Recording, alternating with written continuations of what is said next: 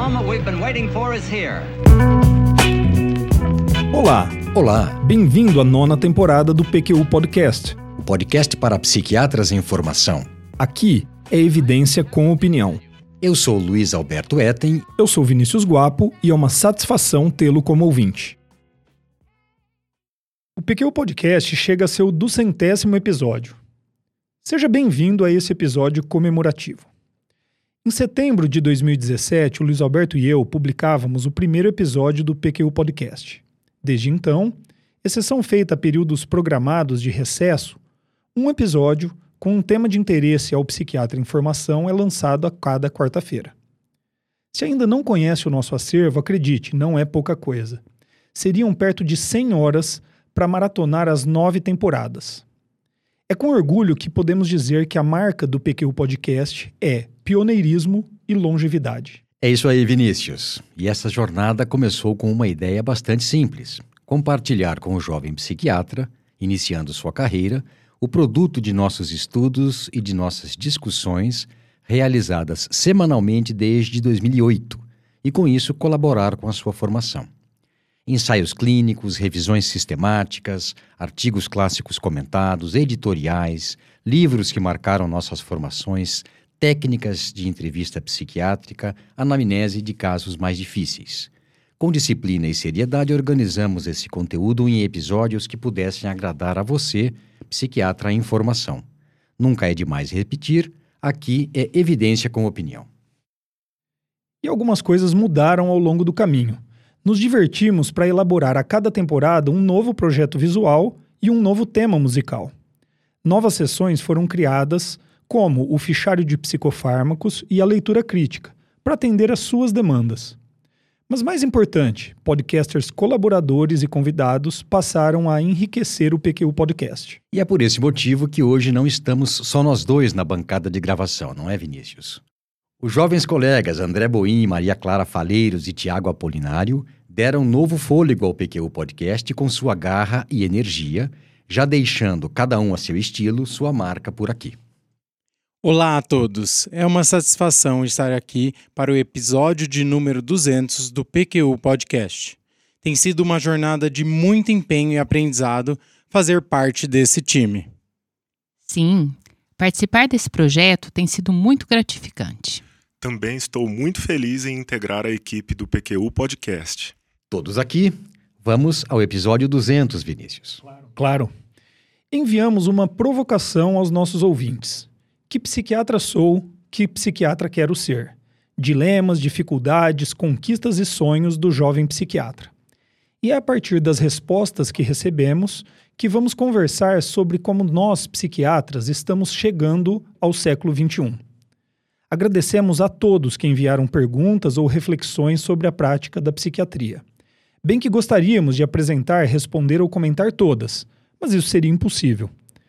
Vamos começar com a mensagem do Leandro Trovão, de São Luís, capital do Maranhão. Narração simulada. Bom dia.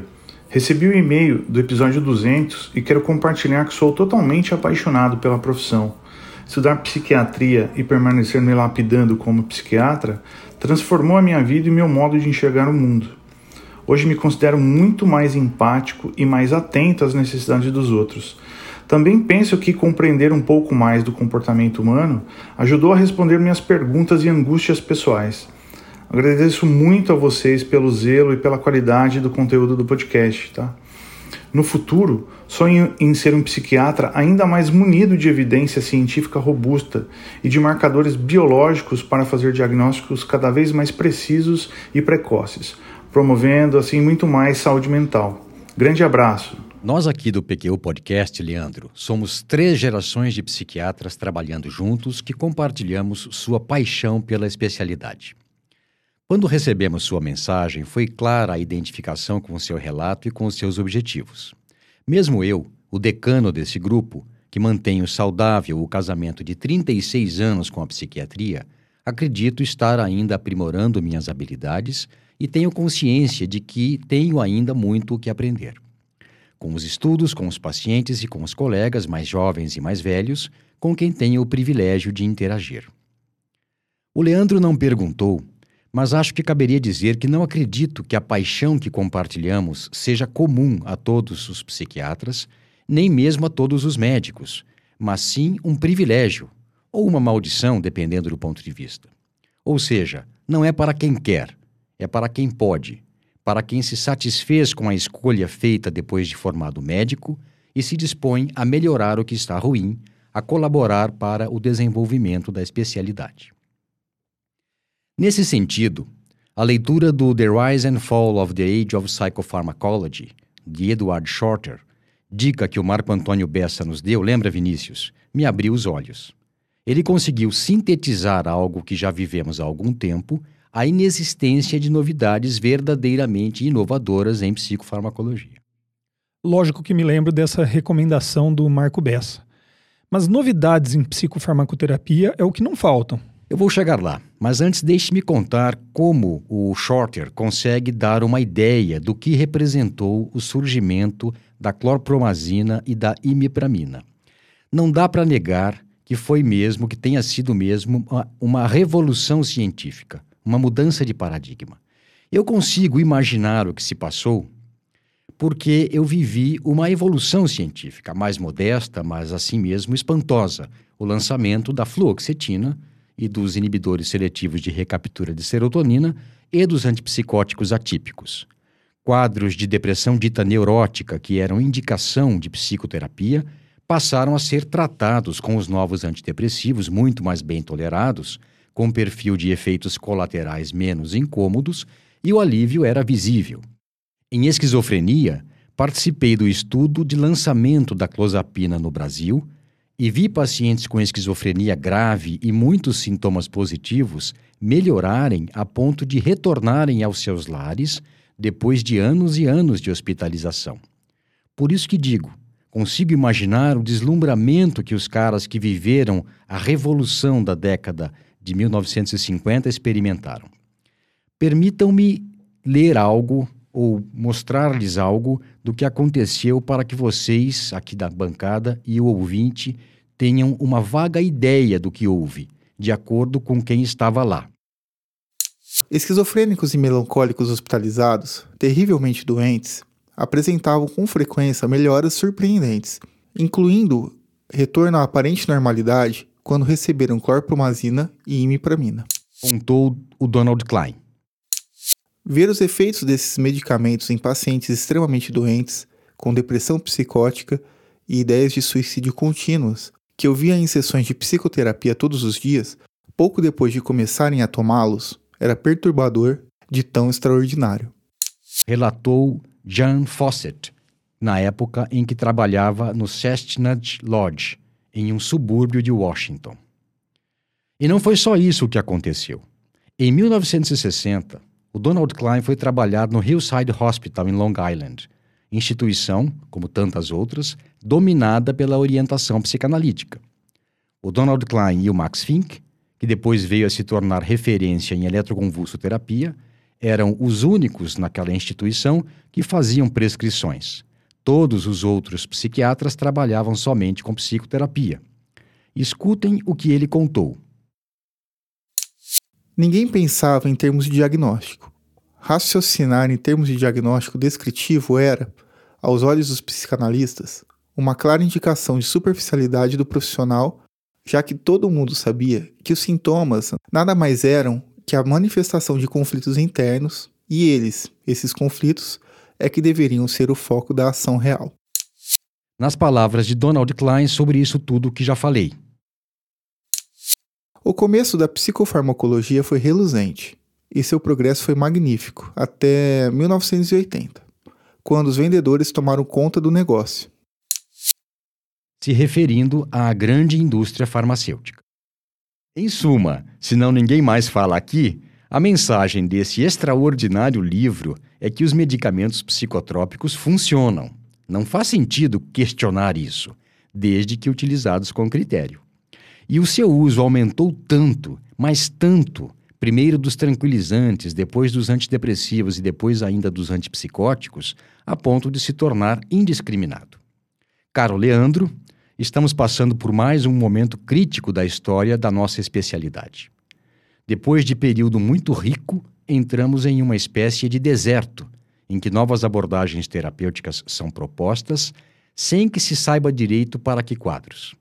Daí a necessidade de se avaliar criticamente o que tem sido trazido como inovação, quando se trata apenas de tentativas, mal disfarçadas, diga-se de passagem, da indústria farmacêutica em manter seus bons resultados financeiros.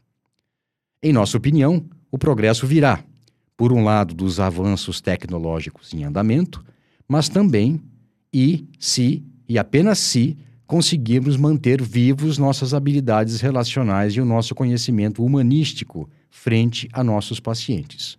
Sua paixão e vontade de melhorar é muito bem-vinda para esse difícil desafio. Excelente. Começamos bem, hein? Vamos a mais uma mensagem de um ouvinte. Narração simulada.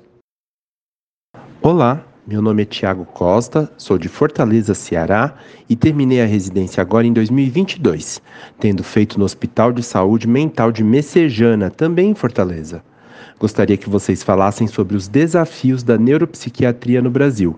Diferente de outras regiões do mundo, não temos uma subespecialidade formal na área e nossa formação não é robusta em neuroimagem, eletroencefalograma, etc. Pergunta curta, mas muito complexa do meu charal Tiago Costa sobre a formação do psiquiatra.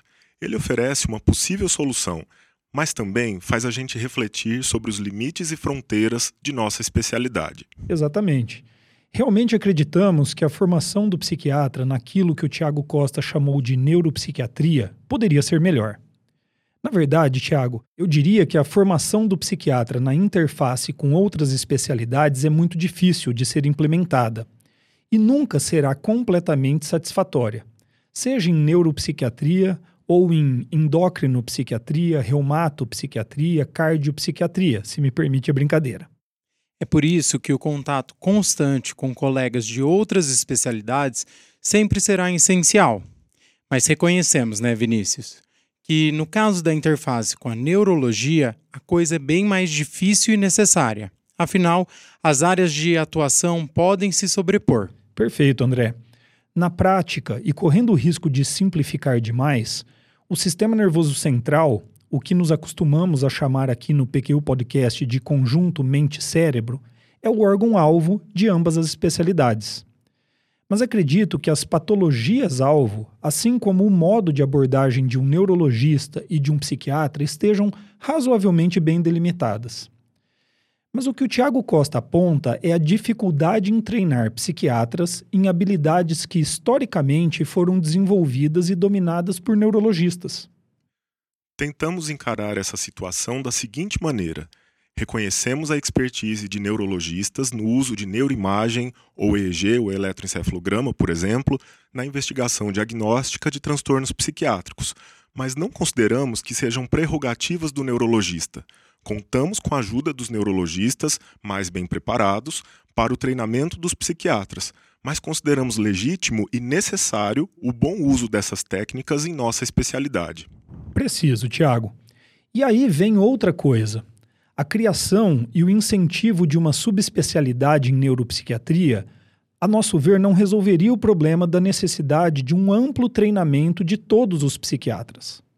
Nada contra um especialista em neuropsiquiatria mas eu prefiro bons psiquiatras com conhecimento sólido na interface entre neurologia e psiquiatria.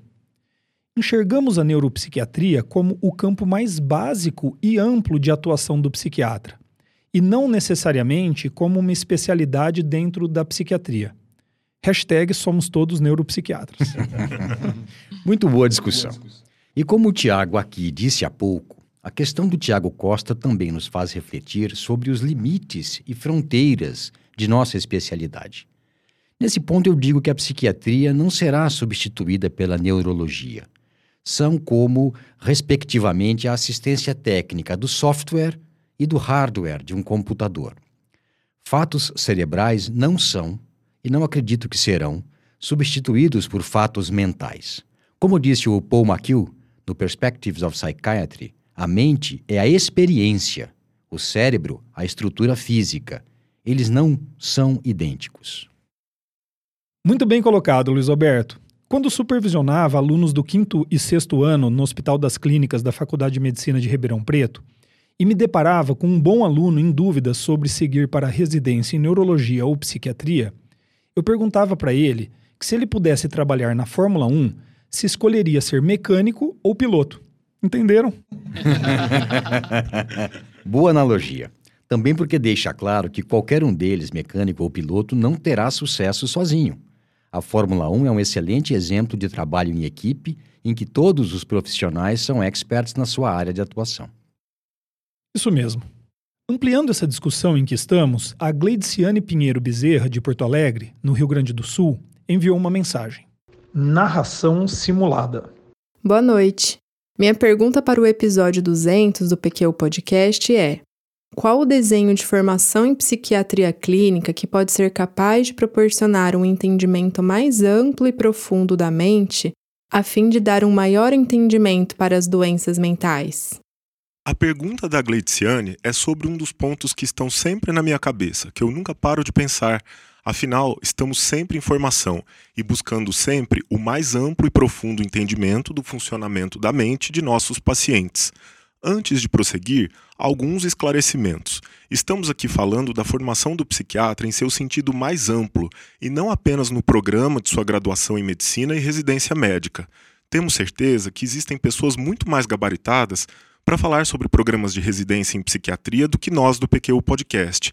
Agora, sobre a formação do psiquiatra como um todo, aquela que nunca acaba, temos refletido, estudado muito e podemos colaborar. Muito bom, Tiago. Começou colocando os pingos nos is. Obrigado, Luiz Alberto. Em nossa opinião, a prática é fundamental. O esforço no entendimento da mente em toda a sua complexidade antes da prática é um erro. A prática, no caso, deve ser fundamentada no atendimento supervisionado de pacientes e no treinamento e estudo de competências básicas. Arrisco citar o que consideramos os conhecimentos e competências indispensáveis.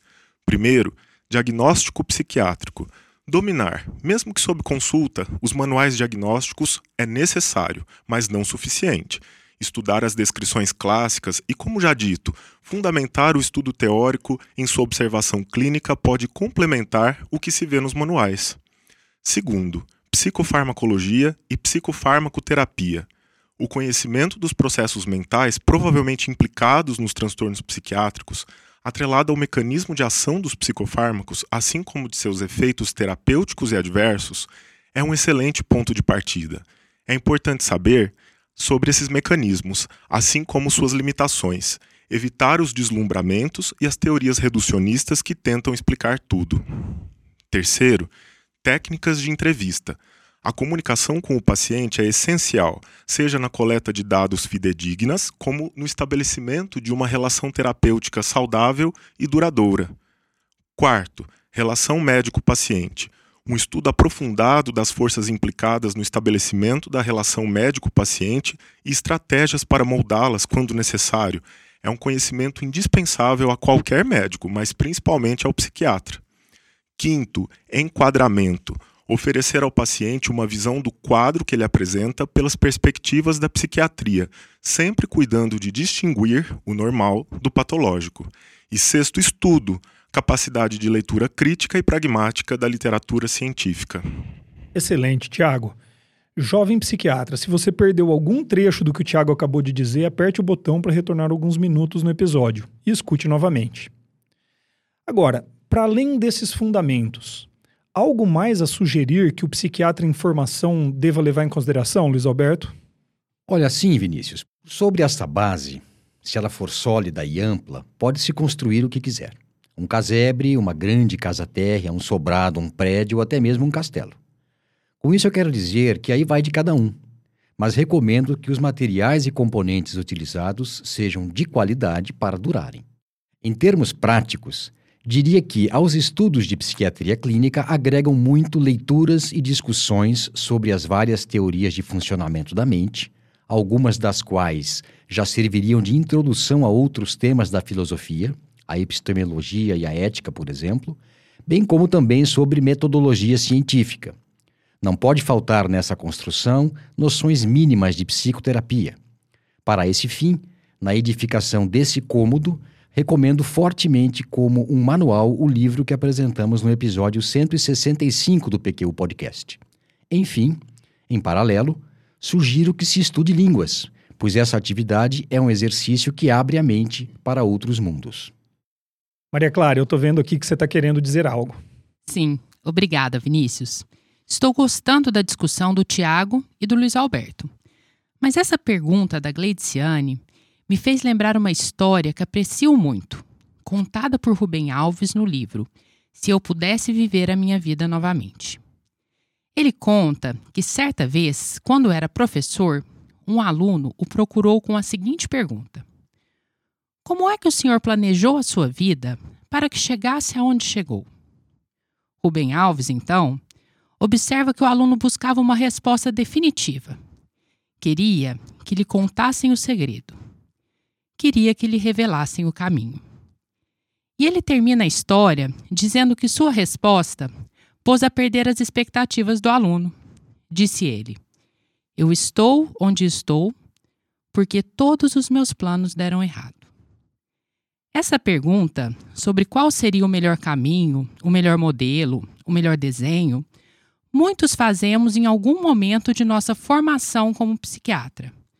Afinal de contas, é natural e esperado a busca por um caminho que nos traga garantias e segurança. E não é nosso objetivo aqui frustrar suas expectativas, Gleidciane, como fez o autor da história. Pelo menos não completamente. Mas talvez não haja uma resposta definitiva, completa e objetiva para essa questão. Penso que outra resposta possível à pergunta do aluno seria: E quem disse que eu cheguei?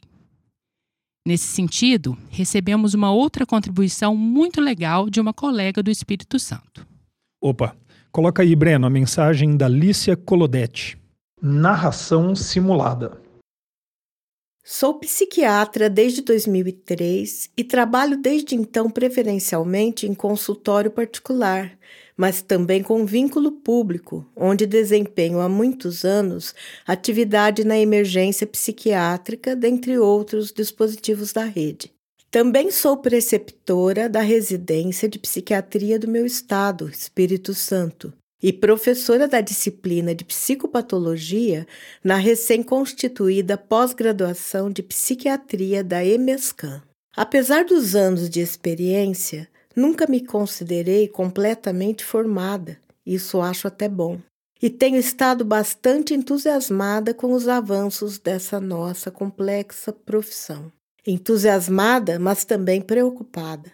Parece-me às vezes que as informações que hoje vêm muito facilmente chegam desvinculadas do contexto mais amplo da vida humana. Já passei por altos e baixos na relação com o trabalho, o que considero natural. Hoje quero apenas manter viva a chama que me levou a escolher essa especialidade, uma espécie de crença na beleza do ser humano. O podcast, desenvolvido para psiquiatras em formação como eu, me estimulou.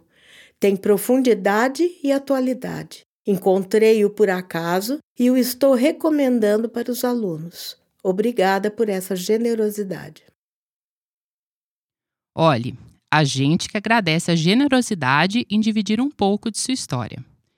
Vejam que bonito e como vai ao encontro daquilo que estávamos comentando. A colega tem percorrido um caminho já há algum tempo na psiquiatria. Transitou por diversas áreas da nossa especialidade, mas ainda assim considera que sua formação ainda está em curso. Como bem disse o filósofo Mário Sérgio Cortella, gente não nasce pronta e vai se gastando. Gente nasce não pronta e vai se fazendo. Devo dizer que me identifiquei com diversos aspectos de sua história. Eu também trabalhei com emergência psiquiátrica nos anos após a conclusão de minha residência médica.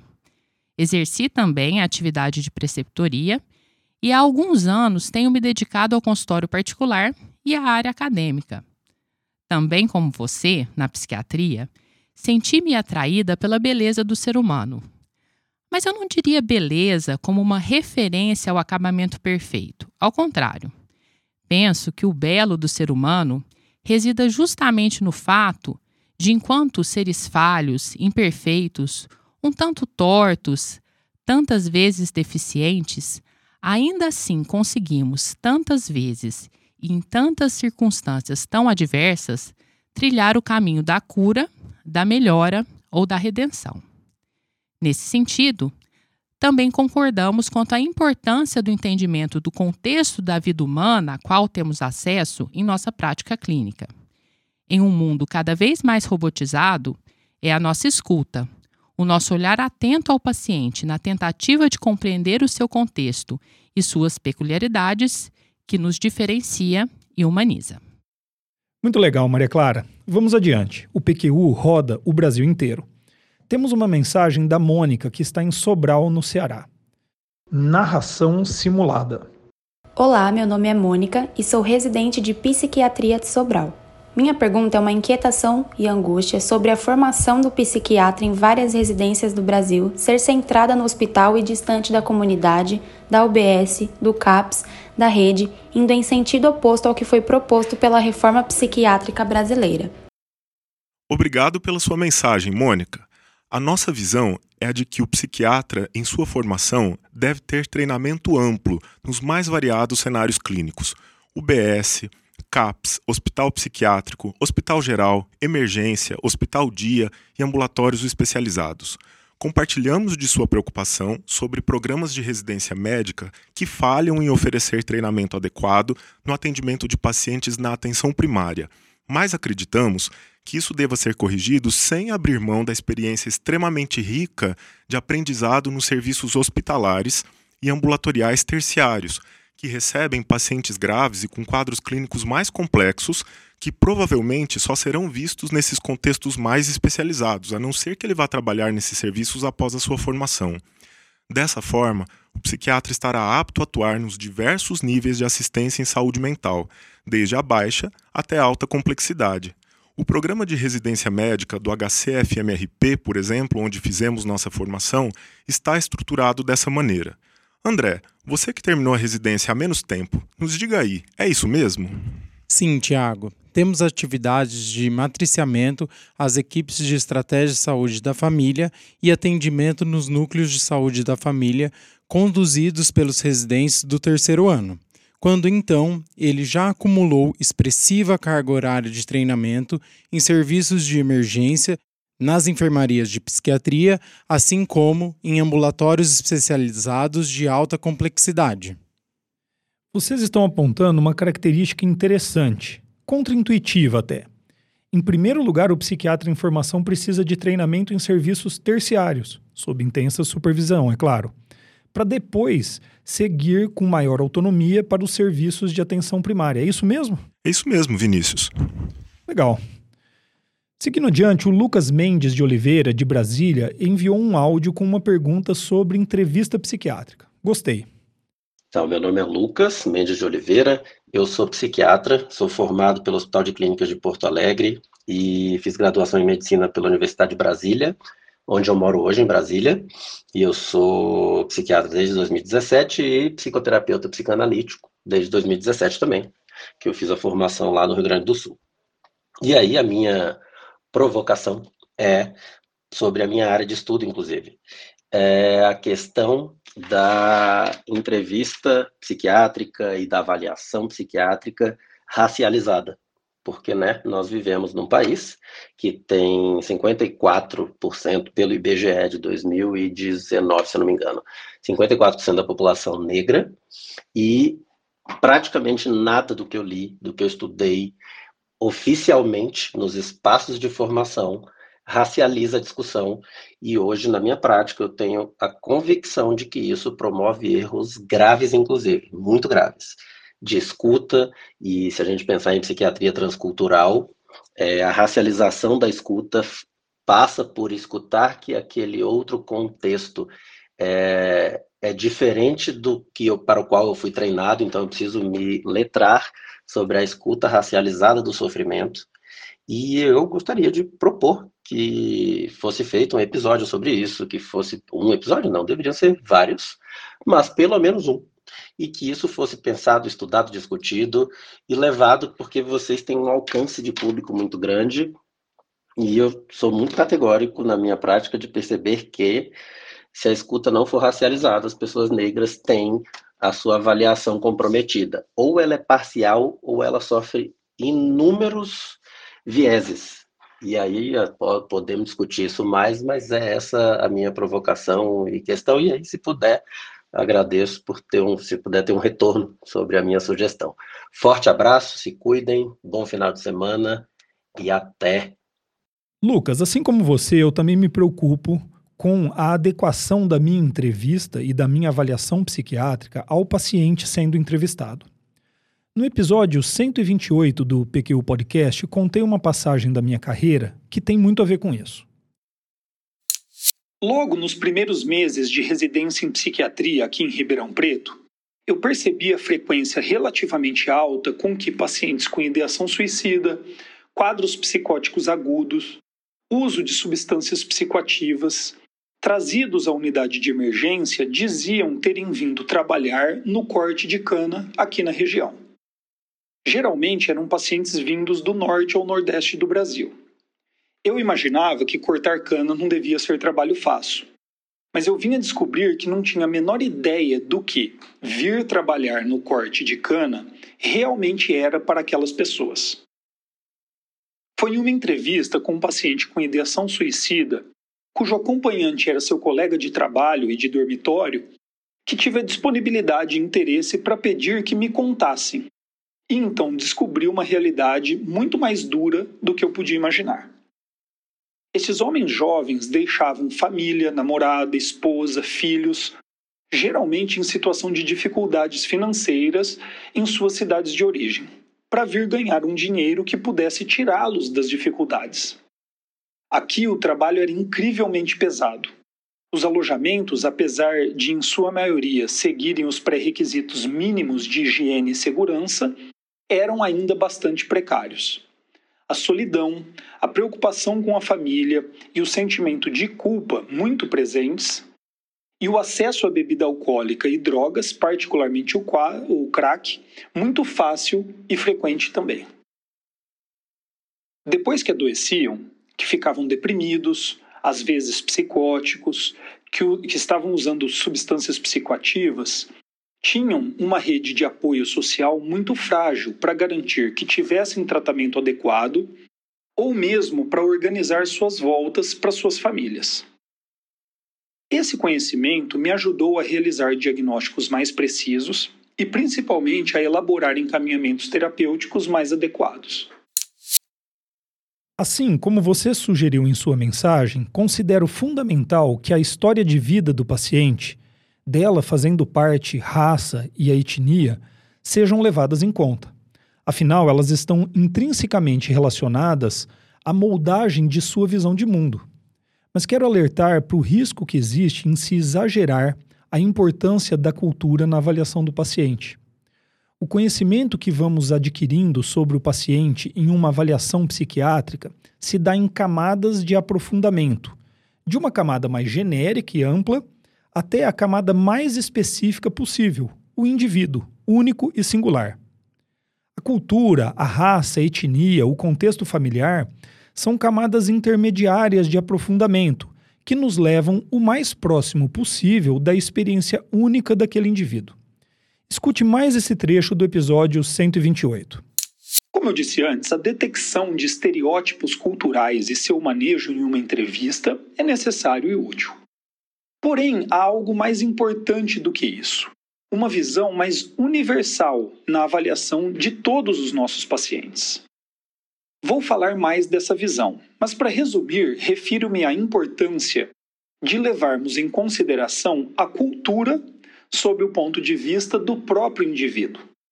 O impacto que sua cultura tem em sua individualidade. Há uma infinidade de maneiras de alguém vivenciar a cultura em que foi criado e está inserido.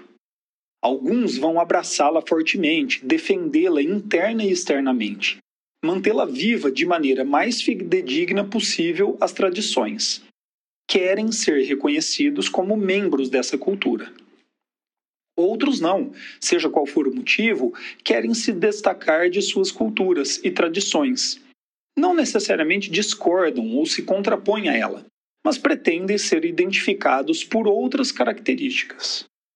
E estes são apenas dois polos opostos de um contínuo quase infinito de possibilidades. Percebido isso, precisamos de uma formulação mais ampla sobre o papel da cultura na entrevista psiquiátrica do que uma baseada em estereótipos. De um ponto de vista bastante prático, conhecer aspectos culturais específicos de nossa população ajuda muito, mas devemos reconhecer que algumas experiências são únicas e que, para acessá-las, vamos precisar de disponibilidade, empatia e interesse clínico genuíno. Na dúvida, pergunte ao paciente qual a vivência dele e escute atentamente. André, eu gostaria que você comentasse o áudio enviado pela colega de Rondônia, a Aline Canavês. Bom dia, Aline Canavês, psiquiatra adulto, infanto-juvenil aqui de Rondônia.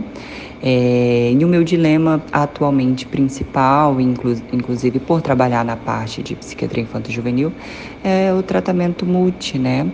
Nós temos uma dificuldade em relação quando trabalhamos no público, a acessibilidade, vagas, e no dia a dia, na questão particular, um pouquinho difícil em relação a valores. Então, entendemos a parte de trabalhar em multi, mas eu me vejo tomada no dia a dia por essas questões, trabalhando quase que mais sozinha dentro do que eu posso.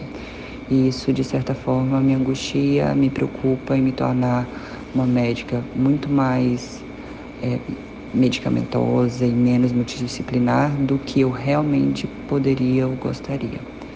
Esse é um dos dilemas que tenho passado. Claro, Vinícius, vamos lá. Me identifico muito com esse relato da Aline. Como Luiz Alberto mencionou, somos três gerações de psiquiatras no PQU Podcast, sendo eu o mais recente egresso da residência médica, não é fácil a transição do ambiente de formação em que contamos com uma equipe multidisciplinar, bem formada e integrada na assistência, para o início da jornada como médico psiquiatra. Por vezes, iniciamos a carreira em empregos no SUS, que apesar de ter alguns oásis de bons postos e boas condições de trabalho que possibilitam assistência à saúde mental de qualidade, no geral, temos dificuldade de encontrar serviços de saúde com equipe multidisciplinar e que consiga acolher a demanda da população. Já no consultório particular, não há rede pronta, não há equipe pronta, mas você pode e deve tentar montar a própria equipe.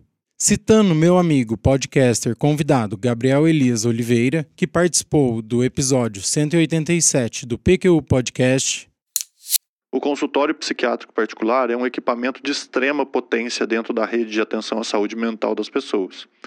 E nele, o psiquiatra deve se responsabilizar por gerenciar e direcionar adequadamente as demandas, corresponsabilizando-se junto ao paciente familiar, tanto pelos desfechos quanto pelos processos necessários a esse desfecho. Isso é verdade atualmente e o será cada vez mais, na medida do surgimento de novas intervenções e processos de cuidado psiquiátrico. É necessário que os profissionais, portanto, tomem a atitude de deixarem de ser uma ilha. Quando nós olhamos o cenário do SUS, muitas dessas redes já estão construídas. Articulação dos serviços, fluxo de referência e contra-referência, contato com a equipe multidisciplinar, com muita frequência incluindo inclusive reuniões de discussão de caso. Tudo isso ainda está por se construir dentro da prática privada e na saúde suplementar. Eu entendo que seja necessário ao psiquiatra de consultório se responsabilizar pela criação da própria rede, digamos assim. Saber quais são os seus profissionais de referência, qual o convênio do paciente, qual o fluxo numa eventual internação hospitalar, ter uma rotina de discutir os casos com seus colegas da psicologia, terapia ocupacional, por exemplo. Nós aqui bem sabemos da heterogeneidade da oferta de profissionais bem formados nas mais diversas regiões do Brasil. Todos nós aqui trabalhamos em Ribeirão Preto, interior de São Paulo, um polo de formação e de assistência médica, e temos consciência de que nossa realidade local não é, infelizmente, encontrada em todos os cantos do Brasil. É exatamente essa dificuldade que a Aline nos coloca e que vários colegas vivem em algumas regiões do Brasil. A telemedicina, com as limitações que tem, nos parece que facilitará não só o atendimento de qualidade para mais pessoas, como a capacitação de profissionais. Além disso, poderá ser uma alternativa que possibilite assistência multidisciplinar aos pacientes. Perfeito, André. Durante a pandemia, recorri a uma psicóloga, Silvia Conway, terapeuta do sono em São Paulo, para o atendimento remoto de um paciente.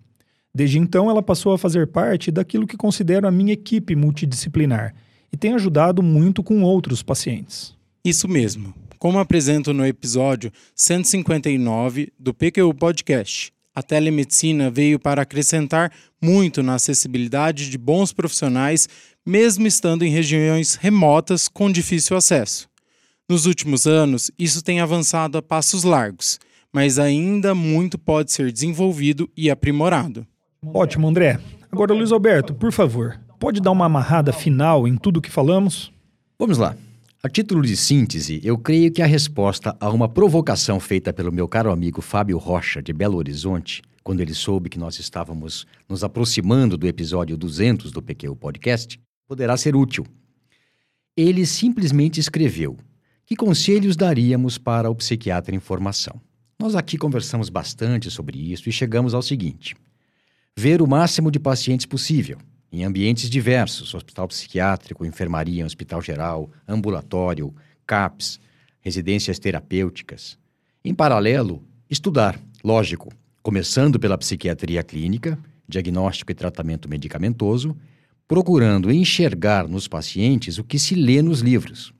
E, por fim, continuar estudando, expandindo seu conhecimento, algumas vezes se aprofundando, verticalizando-o em algum tema e, em outros momentos, ampliando o que já sabe, aumentando a sua abrangência na horizontal. Aí já não somente em psiquiatria, mas em humanidades. Também concluímos que uma boa postura do psiquiatra em formação teria a ver com os seguintes pontos. São basicamente três.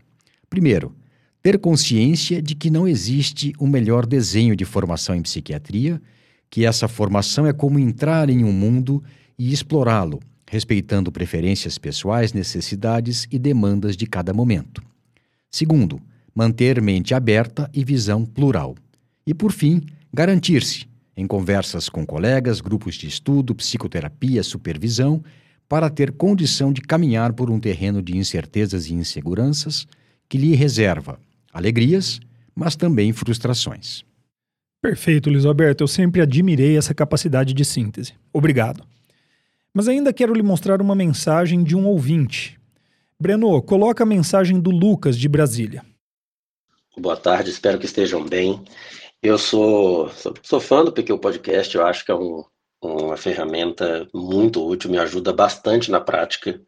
E a primeira coisa que eu gostaria de fazer era isso, era parabenizar vocês pelo trabalho, pelo investimento de tempo e energia sem um retorno objetivamente financeiro imediato, mas pelo desejo de compartilhar conhecimento, e isso tem um valor enorme para mim.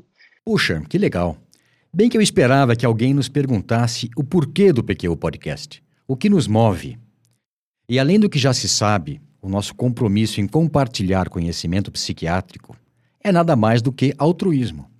Não é generosidade, não é dividir o que nós temos de sobra, mas sim lhes dar o que não temos sobrando: tempo, energia, vida em família. É isso mesmo. Importante essa distinção, pois não é algo sempre visível, mas existem pessoas altruístas atuando em diversos campos. Uhum. Somos voluntários com a missão autoimposta de contribuir modestamente para o aprimoramento da prática psiquiátrica, bem fundamentada em conhecimento de qualidade. Isso resistindo bravamente ao assédio de patrocínios que trariam um conflito de interesse. E que comprometeria nossa credibilidade, não é, Vinícius? E por fim, antes do encerramento, uma novidade. Cedendo a pedidos e pressões, o Vinícius e eu estamos finalizando um audiocurso com a marca PQU. Opa! Opa. Então, então chegamos ao final do, centésimo episódio do PQU Podcast, um marco digno de celebração. O PQ Podcast coleciona reconhecimentos. Um dos 10 melhores de medicina, segundo publicações especializadas, com perto de 200 mil downloads.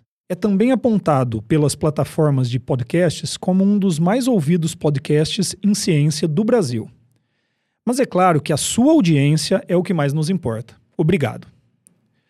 Obrigado também ao time PQU, Breno, o mago da Viradisco, que atende a todos os nossos pedidos, a equipe Predicado Comunicação, Carolina, Jefferson, Isabela, Danilo e Laura, a todos os entrevistados e podcasters convidados, Diego Cavicchioli, Fabiano Gomes, Gabriel Elias Oliveira, Jean Leonardi, Fabiana Guerrelhas, Simone Sanches, Gustavo do Canto e André Junqueira.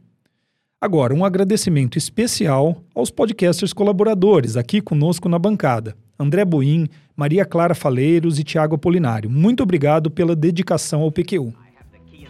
Por fim, obrigado a você, ouvinte. Sem a sua audiência, nada disso faria sentido. Acesse a nossa página no Facebook e siga-nos no Instagram para ficar por dentro de tudo o que acontece no PQU Podcast. Confira em www.pqpodcast.com.br todos os episódios já publicados, com as respectivas referências organizados por data, autor e sessão. Agradecemos sua atenção.